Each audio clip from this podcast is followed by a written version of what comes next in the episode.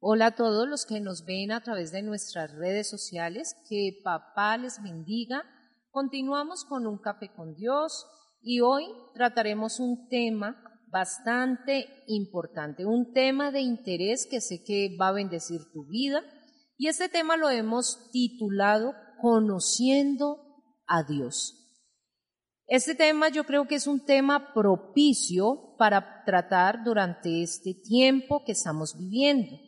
Tiempo en el que debemos estar mucho más en nuestras casas, porque es un tiempo en el que cada uno de nosotros podemos apagarnos espiritualmente o podemos crecer en conocer a nuestro buen Dios. Pastor, bienvenido, que papá te bendiga.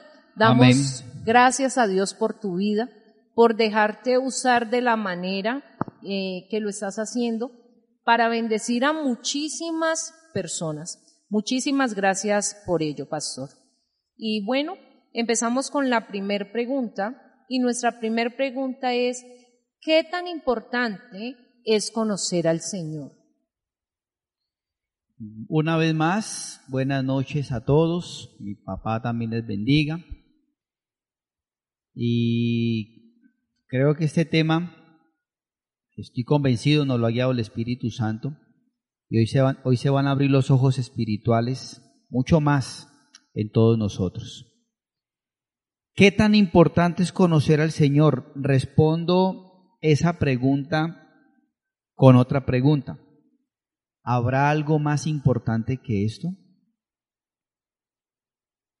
¿Habrá algo más importante, pastora? que conocer a Dios? No, yo creo que no. Es lo más importante que puede hacer el ser humano. Sí, yo una vez me acuerdo que le hablaban una enseñanza y le decía a la iglesia, si a mí el Señor se me apareciera en sueños, como se le apareció o como le habló al rey Salomón, algunos conocen la historia, y me preguntara ¿qué quieres que haga?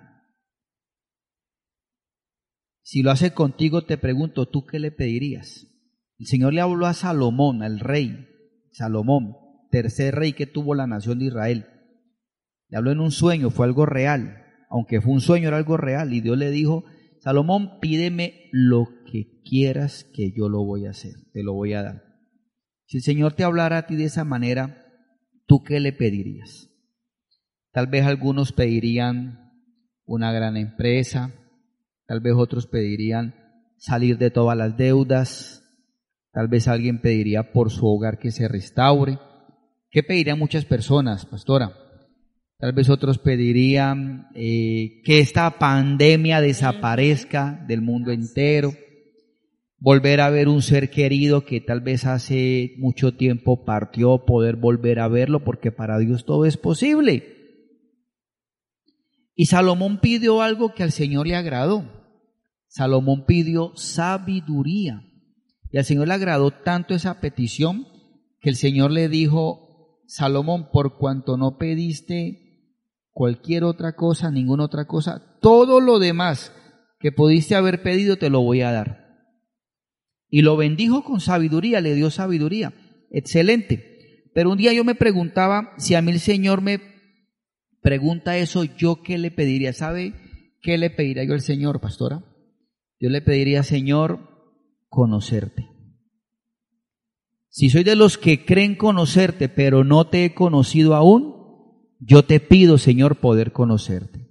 Y si te conozco, aunque sea un poquito, como creo que te conozco, Señor, conocerte mucho más. Creo que lo más grande que nos puede pasar a nosotros en esta vida es conocer verdaderamente al Señor. Cuando tú conoces verdaderamente al Señor, tú aprendes a amarlo de verdad. Cuando tú conoces verdaderamente al Señor, tú ya no vacilas con Él. Cuando tú conoces verdaderamente al Señor, tu fe ahora es una fe firme, ahora es una fe sólida. Ya nada ni nadie lo hará dudar, dudar a uno de Él. Por eso dice la Biblia, ya lo vamos a ver a continuación, que si hay algo en esta vida digno de admiración, Si algo en esta vida digno de uno japtarse, digno de alabanza, es poder conocer al Señor. ¿Dónde dice eso? En Jeremías capítulo, eh, capítulo 9, perdón, versículo 23 y 24. Esto dice el Señor, no dejen que el sabio se japte de su sabiduría, o el poderoso de su poder, o el rico de sus riquezas. Pero los que desean japtarse, que lo hagan solamente en esto, en conocerme verdaderamente y entender que yo soy el Señor. Oye bien lo que el Señor está diciendo. Si usted se quiere jactar, la palabra jactar significa vociferar, o chicanear, como dicen por ahí algunos. Si usted quiere vociferar, chicanear, si usted se quiere que no sea por su sabiduría, que si usted se va a japtar, no sea por decir, oh, tengo tres carreras profesionales, soy magíster en tal cosa, tengo dos doctorados. No, si usted se va a japtar, no se japte por ello. Ni tampoco se japte, dice, en su poder. Usted que tal vez se cree grande, no se japte por lo grande que usted se cree. Y también dice, o el rico de su, de, su riqueza no se japte por su empresa. Los que servimos al Señor no nos japtemos por tener miles de discípulos. Si usted se quiere japtar por algo, sigue algo digno de, de, de, perdón, de japtarse en esta vida, es poder decir como dijo Job, ahora mis ojos te ven. Ahora te conozco, Señor. Este es el motivo por el que yo más oro por mis hijos. Por mis hijos naturales, mis tres hijos y mi descendencia, y por mis hijos espirituales. Yo siempre oro, Señor, que te conozcan.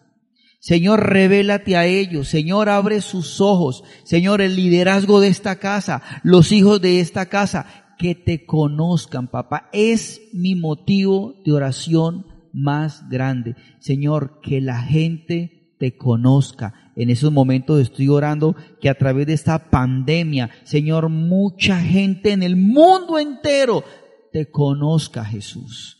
Creo que no hay nada más grande en esta vida, pastora, que conocer al Señor.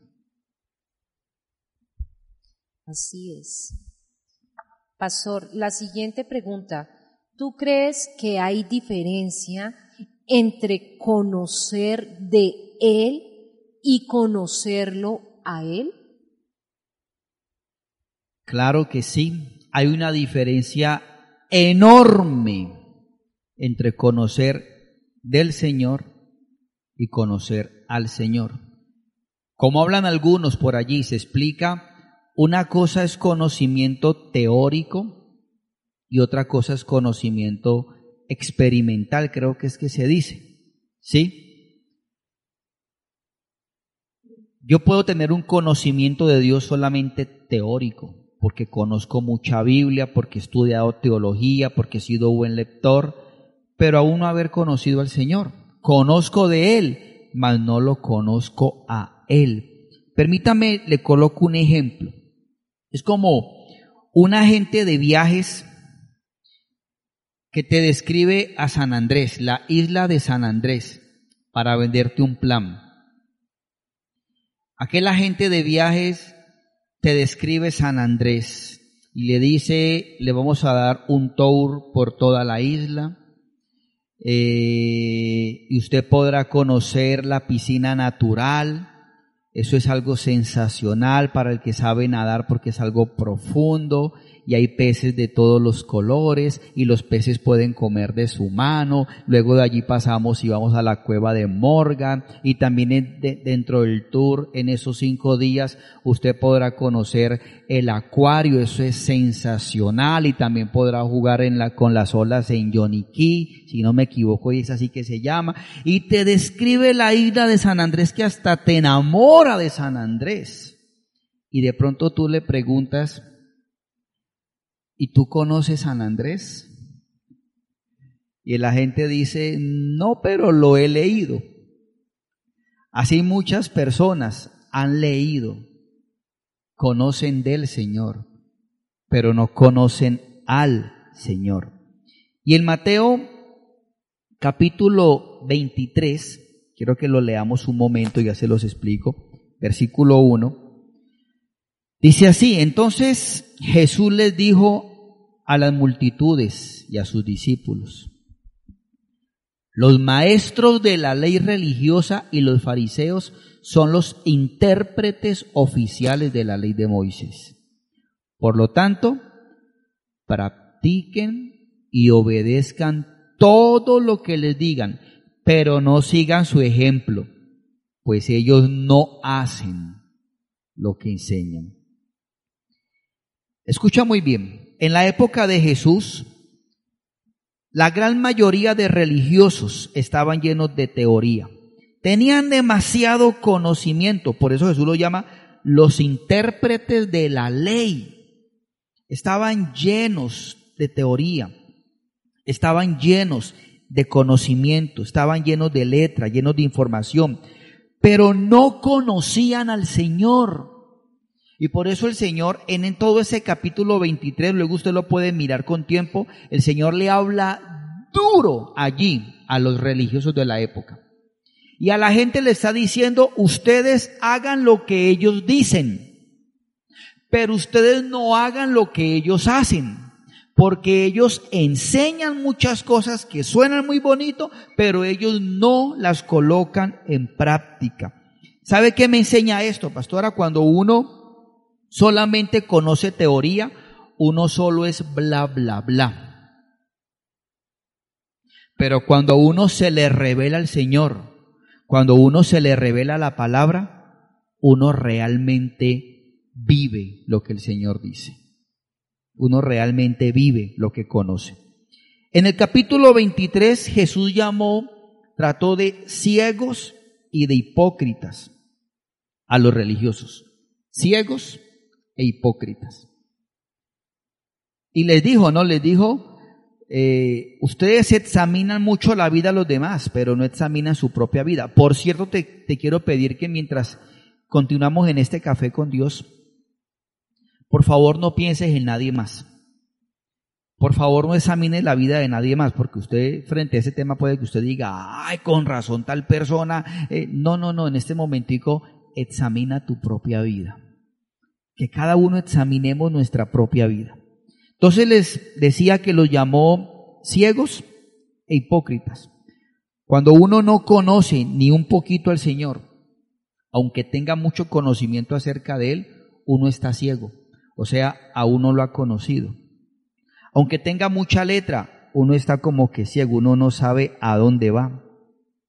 Cuando uno no ha conocido al Señor, uno es también hipócrita, como lo dijo aquí el Señor. ¿Por qué hipócrita? Sí, porque tengo dos, tres caras. Tengo una cara para la iglesia, otra cara para la casa, otra cara para la empresa, etcétera. Uno es hipócrita, tiene un comportamiento en medio de creyentes, tiene otro comportamiento en medio de no creyentes. Tiene un comportamiento dentro de la iglesia, tiene otro, otro comportamiento, otra forma de hablar fuera de la iglesia. Espero que me estén entendiendo. Así que en este tema de hoy. No estamos hablando de conocimiento teórico, no estamos hablando de, de, letra, de información, no estamos hablando de conocimiento teológico, estamos hablando de esa obra que hace el Espíritu Santo cuando le revela el Señor a uno, que es como si a uno se le cayera un velo que es como si a uno le resplandeciera una luz y uno dice, wow, ahora entiendo, ahora me doy cuenta, como me decía esta semana alguien, pastor, tal persona me dijo, tanto que me has hablado, yo no había entendido, ahora entiendo, ay, ¿por qué perdí tanto tiempo? Nada como conocer de Jesús o conocer a Jesús. Así que estamos hablando de eso de cuando el Señor se te revela. Y yo oro que este café con Dios Él lo use para revelarse hoy más a nuestra vida, a la vida de los que están siendo parte de esta grabación, de esta producción, y a la vida de todos los que están en este momento escuchando, papá, y todos los que luego seguirán escuchando, porque te, invito a que al terminar compartas este enlace con, con otros porque creo que el Señor usará este tiempo para abrir más nuestros ojos espirituales y llevarnos a conocerlo más a Él. Amén. Así que esta respuesta, pastor, nos lleva a la tercera pregunta. Y la tercera pregunta es, o sea que es posible que una persona crea conocer a Dios y no ser así. Yo puedo estar segura o puedo estar creyendo que conozco al Señor, pero puedo estar equivocada. Claro que sí, de hecho yo le digo, Señor, si yo no te conozco, por favor, revélate a mi vida. Permítame le respondo con lo que dijo el Señor en capítulo 2 de Primera de Juan, versículo 3. Podemos estar seguros, escucha esto, podemos estar seguros de que conocemos a Dios si obedecemos sus mandamientos. Si alguien afirma, yo conozco a Dios, pero no obedece los mandamientos de Dios, es un mentiroso y no vive en la verdad. Pero los que obedecen la palabra de Dios demuestran verdaderamente cuánto lo aman. Así es como sabemos que vivimos en Él.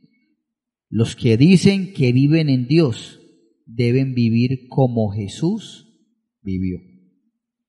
Y en Tito capítulo 1, versículo 16, leamos también este pasaje. Aquí el escritor está hablando duro, duro acerca de un grupo de personas hipócritas. Y mira lo que dice. Tales personas afirman, escucha eso, pastora.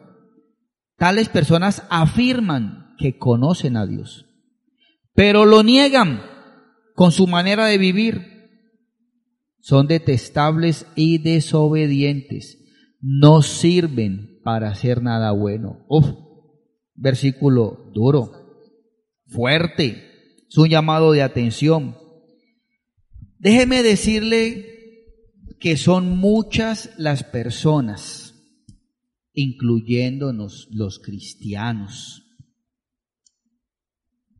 Son muchas las personas que pueden llevar mucho tiempo en una iglesia, que pueden tener mucho conocimiento teórico, teológico, y pueden estar hasta convencidas que conocen a Dios y que hasta tenemos el monopolio de Dios, pero estar totalmente equivocados. Por cierto, el Señor le habla a la iglesia de la Odisea en Apocalipsis. La iglesia de la Odisea en Apocalipsis, Apocalipsis habla de siete iglesias la última, la séptima, la iglesia de la Odisea. Y la Odisea, creemos la mayoría que hemos visto teología, la Odisea representa este último periodo de tiempo, representa a los creyentes de hoy.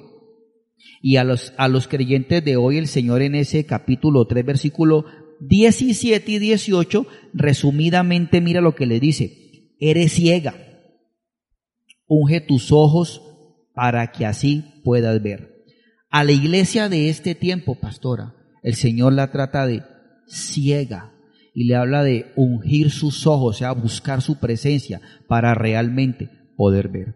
Así que podemos estar totalmente equivocados. Hoy hay mucha ceguera espiritual. Hoy, hoy muchos no conocen al Señor. Y esto es notorio. Perdóname con eso. Yo no estoy apedreando a nadie, juzgando a nadie. Con esta palabra estoy animando a que dispongas tu corazón para conocer al Señor porque creo que esto que estamos hablando, pastor, es notorio. ¿Por qué tantos vacilan con el Señor? ¿Por qué tantos juegan con el Señor? ¿Por qué a muchos no les duele, no les preocupa si dejan su relación con Dios a un lado, no, si oran o no, si han leído la palabra hoy o no, si escucho la transmisión, si me congrego o no, porque a muchos les da igual su relación con Dios o no, porque a otros no les importa si reflejan a Jesús o no, si están siendo de testimonio para los demás o no, ¿por qué pasa todo esto? Porque no han conocido al Señor. Y no significa que si le conozco entonces soy perfecto. No, no soy perfecto y nunca seré perfecto mientras esté en esta vida. Pero sí puedo ser alguien correcto o alguien dispuesto. El Señor Jesús dijo un versículo famoso, por sus frutos los conocerán, dijo Jesús. Él no dijo por sus años los conocerán, no. Él no dijo por sus conocimientos. Yo prefiero a alguien que sepa poco, pero que lo poco que sabe lo vive, que aquellos cristianos cabezones de información, de teoría, pero nada ponen en práctica. Eso no sirve. Entonces Jesús no dijo por sus años, tampoco dijo por sus conocimientos, tampoco dijo por sus palabras los conocerán, no, por sus frutos o sea, por su vida, por su testimonio, los conocerán. ¿Está clara la respuesta, pastora? Sí, señor. Eh, la cuarta y última pregunta es, pastor, ¿cómo conocer entonces al Señor? Porque ya hemos hablado de qué tan importante es conocerlo a Él, eh, la diferencia entre conocerlo a Él y conocer perdón, de conocer de Él y conocerlo a Él. También que es posible que podamos estar equivocados y decir que conocemos al Señor y no sea así. Entonces, ahora, ¿cómo conocer al Señor? Esa es la pregunta más excelente de este café con Dios. Te invito a que tomes apuntes. Podríamos encontrar muchas, podemos encontrar muchas respuestas en la Biblia, pero yo quiero compartir tres consejos y, solamente tres porque voy a hablar de cosas que he experimentado, no cosas que simplemente he leído. Usted que me escucha y está diciendo, bueno, ¿cómo? Yo quiero conocer al Señor. Quiero conocerlo a Él. ¿Cómo? ¿Qué hago? ¿Cómo me dispongo para conocerlo a Él? Primeramente, quiero decirte como consejo, aprovecha los tiempos difíciles. Y te preguntarás, ¿cómo así? Déjame desarrollar lo que te quiero decir. Y quiero que me acompañes por favor al libro del profeta Oseas. Le, llaman el profeta Gomelo, Oseas. Osea, mira. Oseas, capítulo 2, versículo 14. Dice así, pero luego volveré a conquistarla la llevaré al desierto y allí le hablaré tiernamente. ¿Entiendes eso, pastora? El Señor está hablando a través del profeta Oseas y está hablando del amor por un Israel infiel, un Israel que se olvidaba poco a poco de él, se alejaba, se apartaba, dejaban a su amado a un lado. Y está hablando de ese Israel a quien tenía que llevar muchas veces a los desiertos. ¿Cómo hacia los desiertos? A tiempos difíciles, a tiempos de lucha, para que dispusieran su corazón y así él pudiera hablarles y hacerles entender muchas cosas. Pues déjame decirte que lo mismo pasa con nosotros. También a nosotros el Señor tiene que llevarnos muchas veces a los desiertos, a tiempos difíciles, a momentos de dolor, a momentos de preocupación. Entre más avance esta situación, hubo un nuevo decreto comunicado presidencial que tiene ahora a muchos preocupados. Y como pastores podríamos estar preocupados, porque se habla de posiblemente año y medio para volver a reunir personas. Y tal vez hasta el momento muchos han tomado esto como unas vacaciones, una recocha, qué sé yo. El Señor está permitiendo este momento de preocupación, este momento de angustia, este momento de dolor, para poder que muchos dispongan realmente su corazón y el poder hablar con amor y hacernos entender muchas cosas. Porque de otra manera, de otra manera estamos muy ocupados. De otra manera estamos muy enredados. Si no nos lleva al desierto, no tenemos tiempo. Estamos súper ocupados, estamos súper enredados, estamos súper entretenidos, estamos súper distraídos, colocamos una cantidad de cosas por encima de él, la empresa, el deporte, eh, eh, las amistades, los estudios, el programa, una cosa a la otra y el Señor está por allá solamente en mi boca, pero por allá. No entendemos qué es lo más importante. Entonces dice, les llevaré al desierto y les hablaré tiernamente, les, les hablaré con amor. Este es un momento que el Señor está usando para hacernos entender muchas cosas. En el libro de Job, vemos que Job vivió todo un proceso y muy fuerte. Se conoce la historia de Job. No fue una pandemia. Job despidió unos hijos. Job perdió la salud. Job perdió muchas cosas. Y después de ese tremendo proceso tan fuerte que vivió ese hombre, mira lo que termina declarando, pastora, en el capítulo 42, versículo 5. Hasta ahora solo había oído de ti, pero ahora te he visto con mis propios ojos. Job termina reconociendo, solo tenía conocimiento teórico. Ahora te veo, Señor. Y no significa que lo pudo ver con sus ojos físicos, que Dios se le apareció, no. En sentido espiritual, Job está diciendo, en medio de esta situación, ahora entiendo tantas cosas. Muy posiblemente la relación que Job tenía con Dios se ha vuelto una, una liturgia una religión.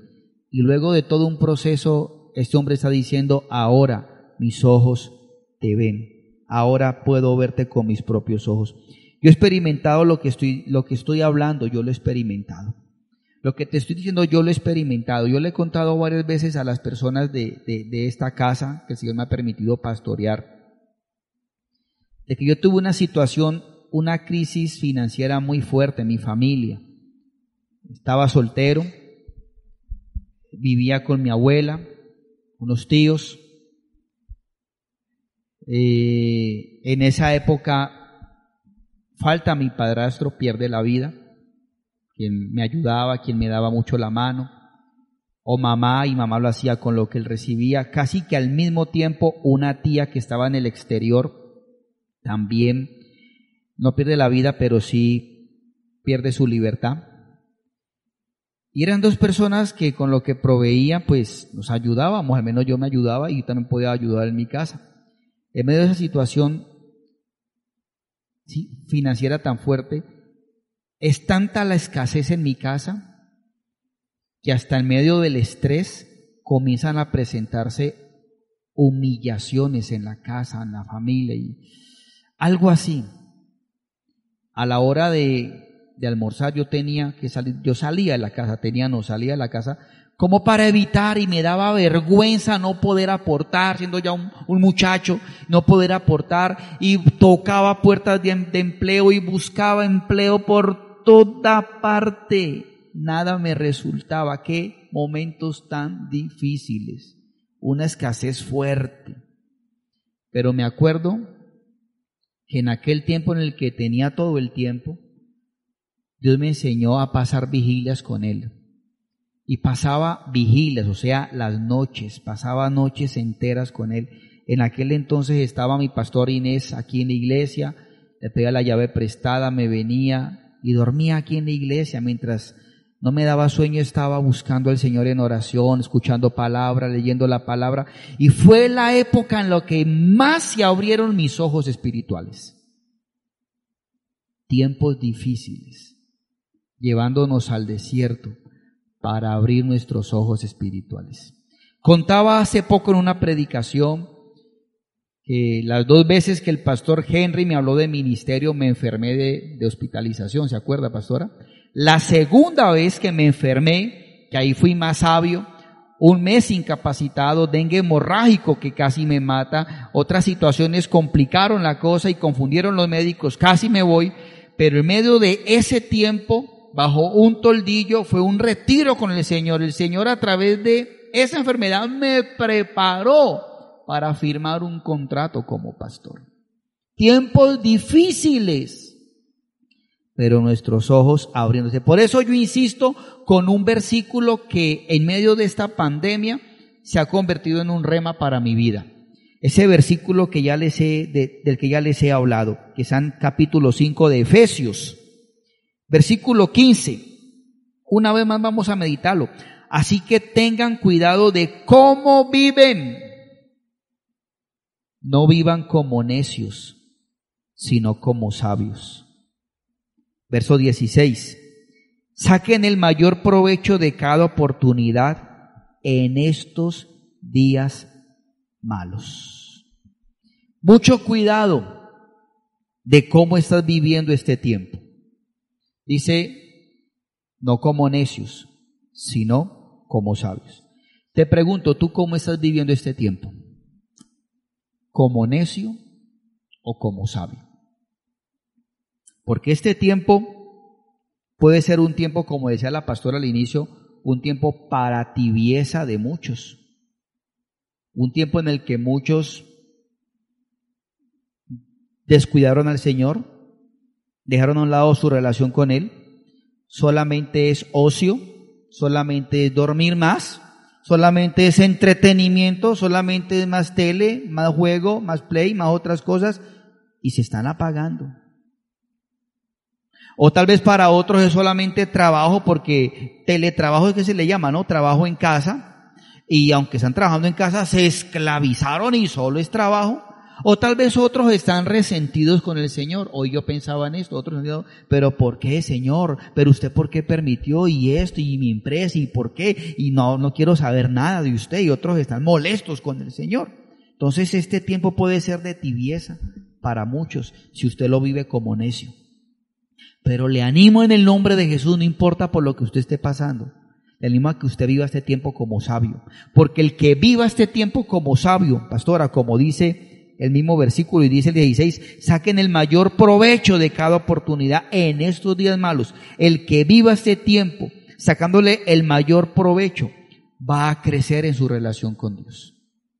Los que entienden que el Señor ha permitido esto con un propósito, van a permitir que el Señor hable tiernamente a su corazón y en este tiempo tú vas a crecer en tu relación con Él. Y creo que el mayor provecho que le podemos sacar a este tiempo es en este tiempo conocer al Señor. Qué lindo que mañana en dos, tres años, porque esto también pasará. Esto tiene vencimiento, esto no va a ser para toda la vida, esto va a pasar. Y mañana en tres, cuatro años que te estés riendo de esta situación, contándola, Qué lindo que tú puedas decir, mira, en medio de una pandemia, yo conocí al Señor. Yo saqué el cuerpo por mucho tiempo a las cosas de Dios, pero en medio de ese encierro y en medio de esa angustia, yo dispuse mi corazón y el Señor se reveló a mi vida. Entendí que no era una religión, entendí que yo era un necesitado de Dios y Bendita pandemia, en el buen sentido de la palabra. Bendito tiempo de aislamiento. Bendito tiempo que en su momento me hizo llorar, sufrir, preocupar. Pero ahora mis ojos te ven. Creo que el primer consejo es ese y es en el que más me he extendido porque quiero decirte que este tiempo lo vivas como sabio y no como necio. El segundo consejo para conocer al Señor va de la mano con este, ¿no? Va de la mano con este, simplemente que quiero ser un poco más específico, más claro. segundo consejo yo lo llamo aprende a estar a solas con Él. Aprende a estar a solas con Jesús.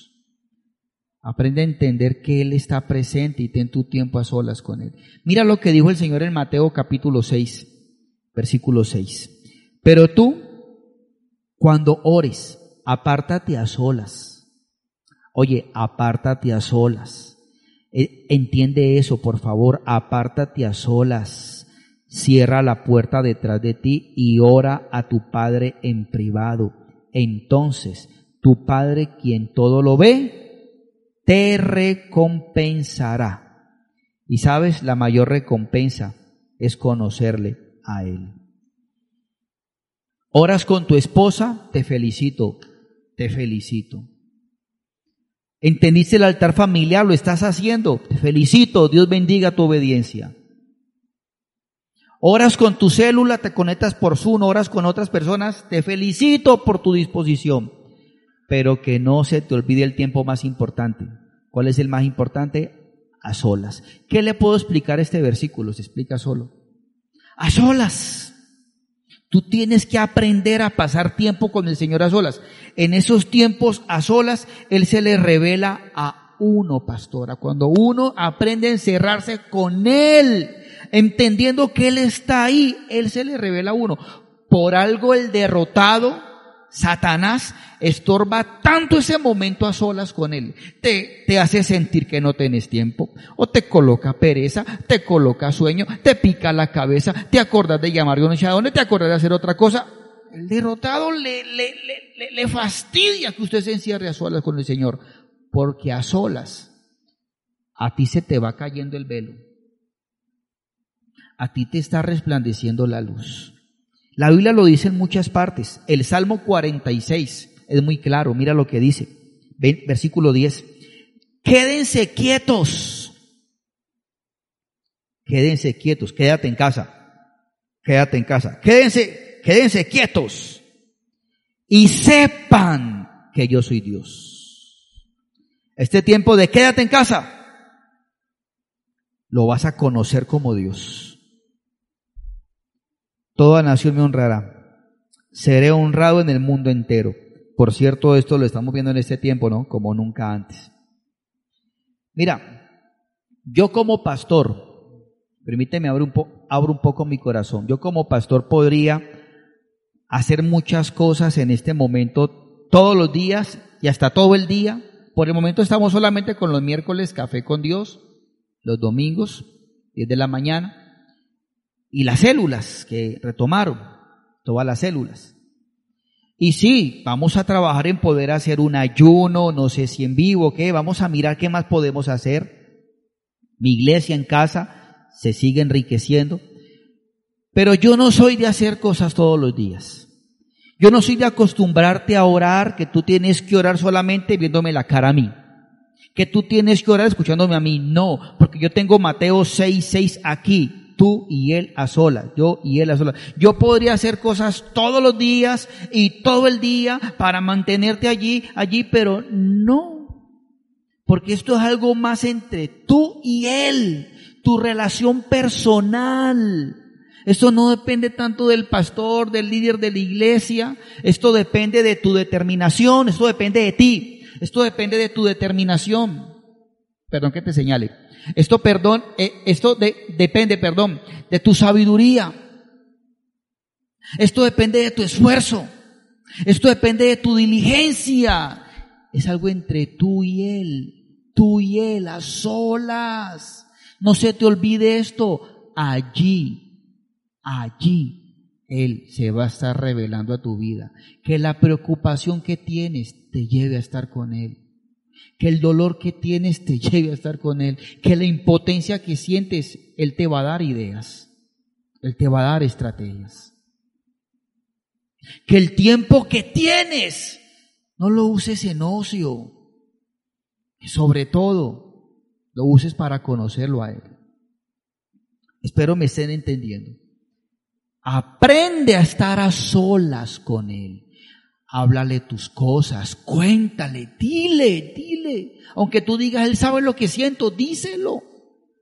Adóralo también. Pero sobre todo, mira, escúchalo.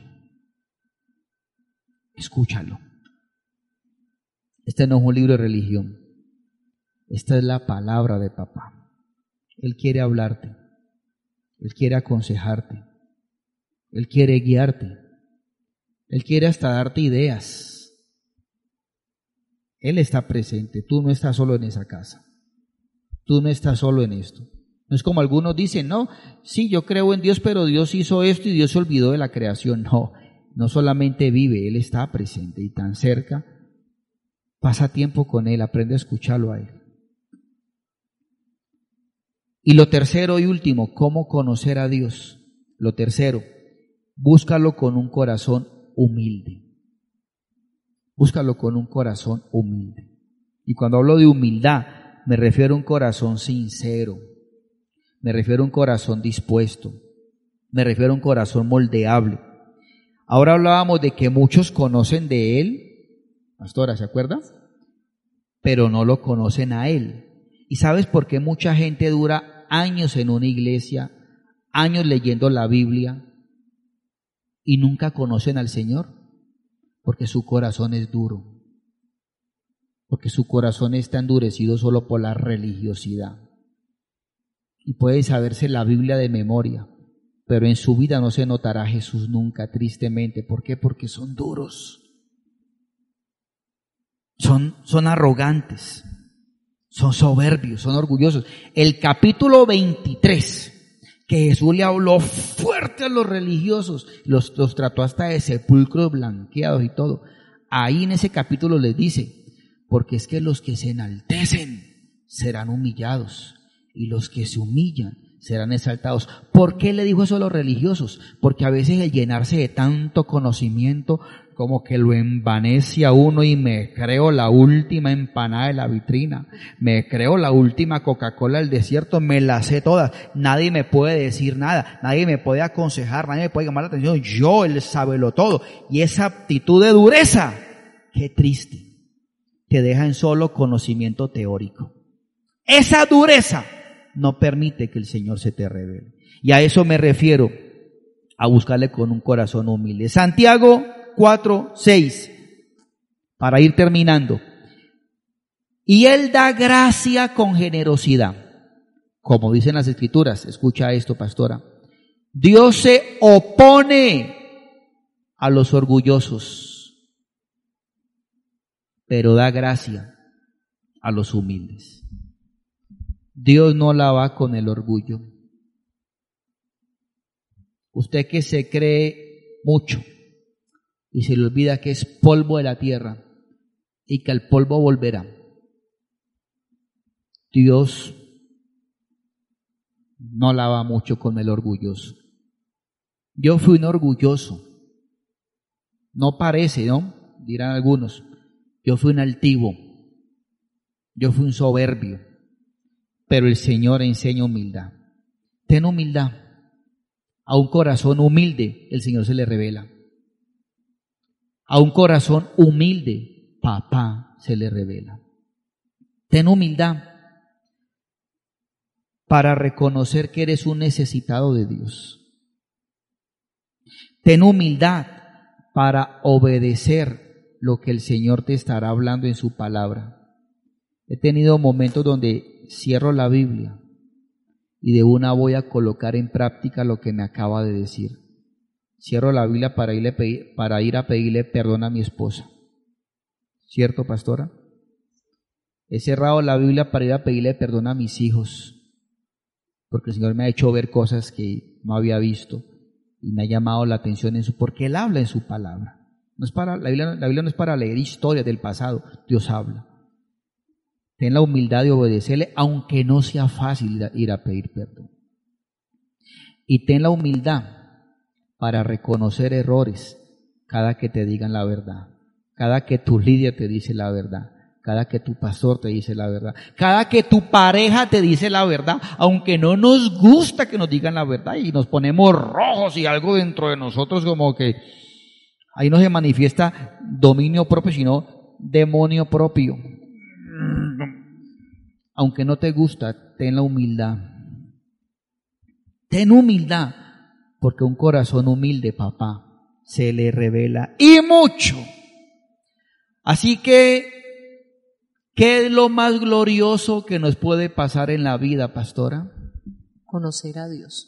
Conocerlo a Él es lo más, lo más grande que te puede pasar en la vida, no es ganarte el baloto. Te dirá, y en estos momentos un baloto que era, si te vas mañana, no te van a enterrar con todo ese dinero, ni te van a cremar con ese dinero. Lo más importante en esta vida es conocerlo a Él. Es lo que marca tu vida terrenal y tu vida eterna. Conocerlo Quiero orar un momento. Quiero primeramente dirigirme a las personas que están viendo esta transmisión, no por coincidencia, sino por diosidencia. Yo no creo ya en coincidencias, creo en diosidencias. Y pido a papá que muchos que no esperaban puedan ver esa transmisión. Y quiero invitarte a que tú que primera vez que escuchas de Dios, o tal vez llevas poco tiempo escuchando y no te has dispuesto mucho para el Señor, quiero invitarte a que le entregues tu vida a Jesús. Quiero invitarte a que abras la puerta de tu vida y le digas al Señor, Señor, hoy te recibo como el primero en mi vida. Así que si tú deseas hacerlo, te invito a que ores conmigo y repitas esta oración, pero que sean palabras muy sinceras. Incluso si alguien lleva tiempo escuchando, pero dice, yo solo estaba escuchando y ya, pero definitivamente quiero entregarle mi vida a Jesús. Te invito a que lo haga de todo corazón. Allí donde estás, dile conmigo de todo corazón así. Amado Jesús, gracias por amarme. Gracias porque cuando diste tu vida en la cruz, estabas pensando en mí. Estabas mirando a mí. Aunque yo no existía, sí existía en tu mente. Y hoy entiendo que esa sangre preciosa que derramaste en esa cruz, es la que hoy me limpia y me permite comenzar una vida nueva. Te recibo, Señor, como mi Dios. Te recibo, Señor, como mi Señor. Y te recibo como mi Salvador. Ayúdame a que esto no sea solo por interés, solo por emociones. Ayúdame a conocerte y hacer de mi relación contigo lo más importante en mi vida. Gracias, mi amor. Amén. Quiero invitarle a todos Usted que primera vez que escucha esto, si usted desea escribirnos al número que aparece en pantalla siempre, a este WhatsApp, escríbanos. Queremos estar en contacto con usted. Queremos estar orando por su vida. Queremos asesorarle. Usted que desea crecer en su relación con Dios, queremos asesorarle.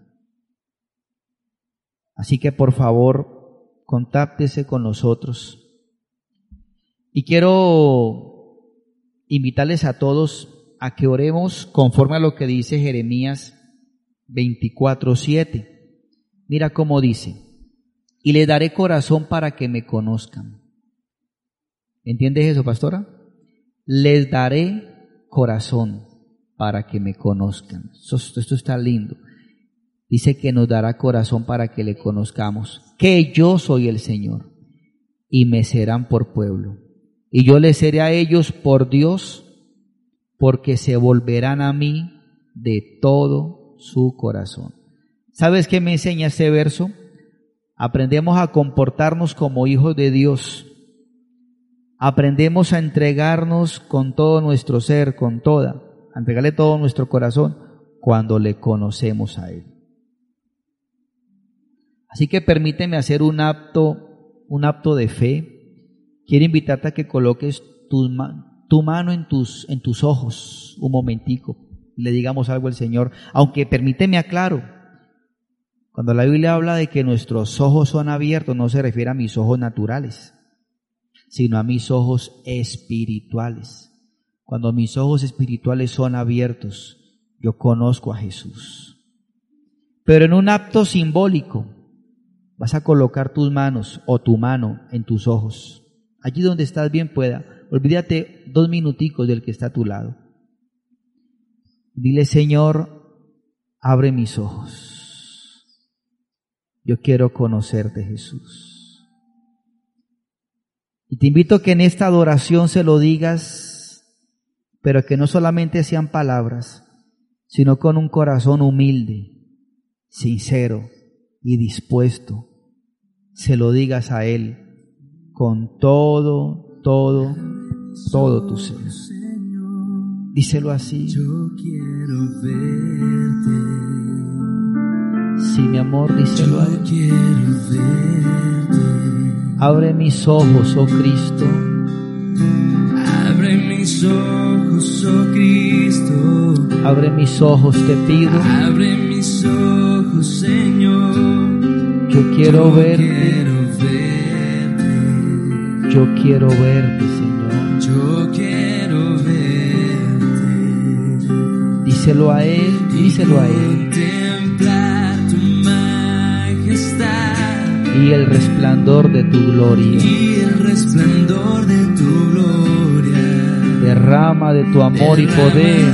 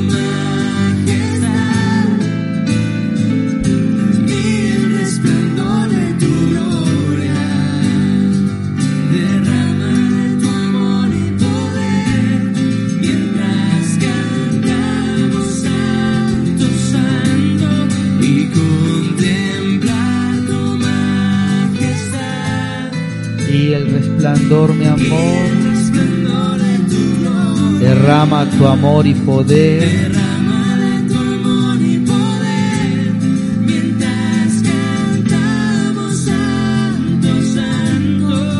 Papá, nos colocamos de acuerdo. Nosotros,